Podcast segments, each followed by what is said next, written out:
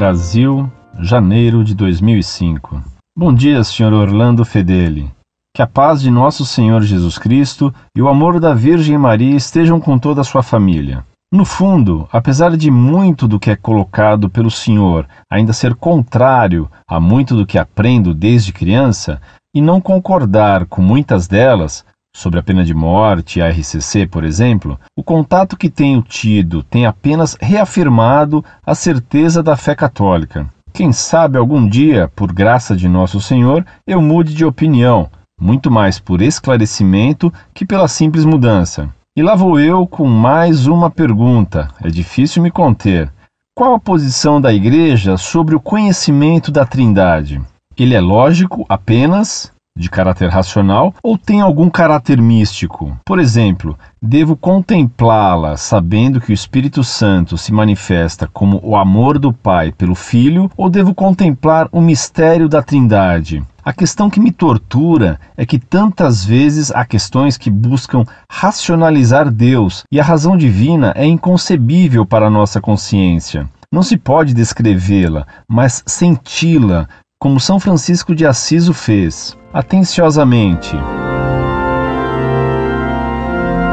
Prezado Salve Maria, sua tortura é você mesmo quem a faz, e você a faz porque tem uma ideia errada sobre a relação entre a fé e razão. É o que se depreende de suas perguntas e do texto da Escritura que cita, aplicando erradamente o que ela diz. Com efeito, a Igreja ensina que não há conflito e que não pode haver conflito entre a fé e a razão, porque Deus é quem nos revela o conteúdo da fé e Ele mesmo é o autor da razão. Se houvesse contradição entre as duas, haveria contradição no próprio Deus, o que é absurdo. A fé é uma virtude sobrenatural intelectual, isto é, ela é praticada pela nossa inteligência, especialmente quando aceitamos com nossa inteligência o que Deus revelou, ainda que não o compreendamos. Porém, nada que Deus nos revela, mesmo os mistérios incompreensíveis a nosso intelecto, é contrário à razão.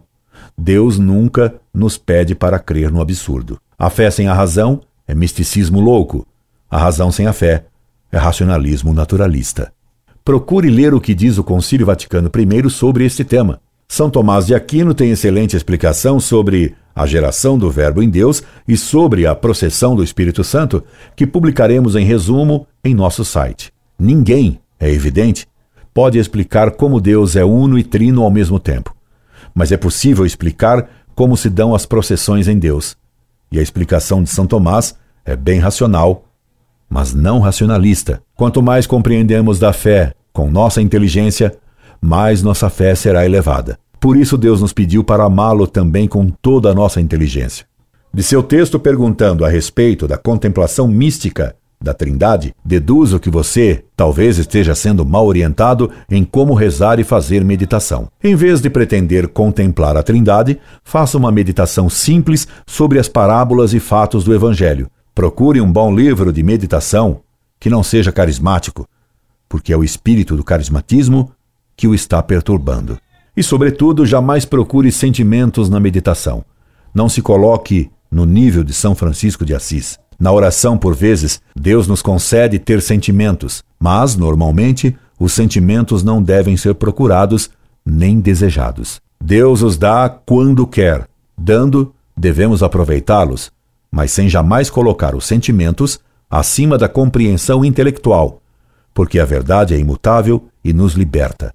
A verdade vos libertará, nos disse Jesus.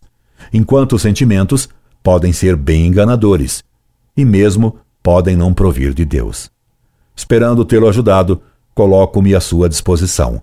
Incorde Jesus Semper, Orlando Fedeli.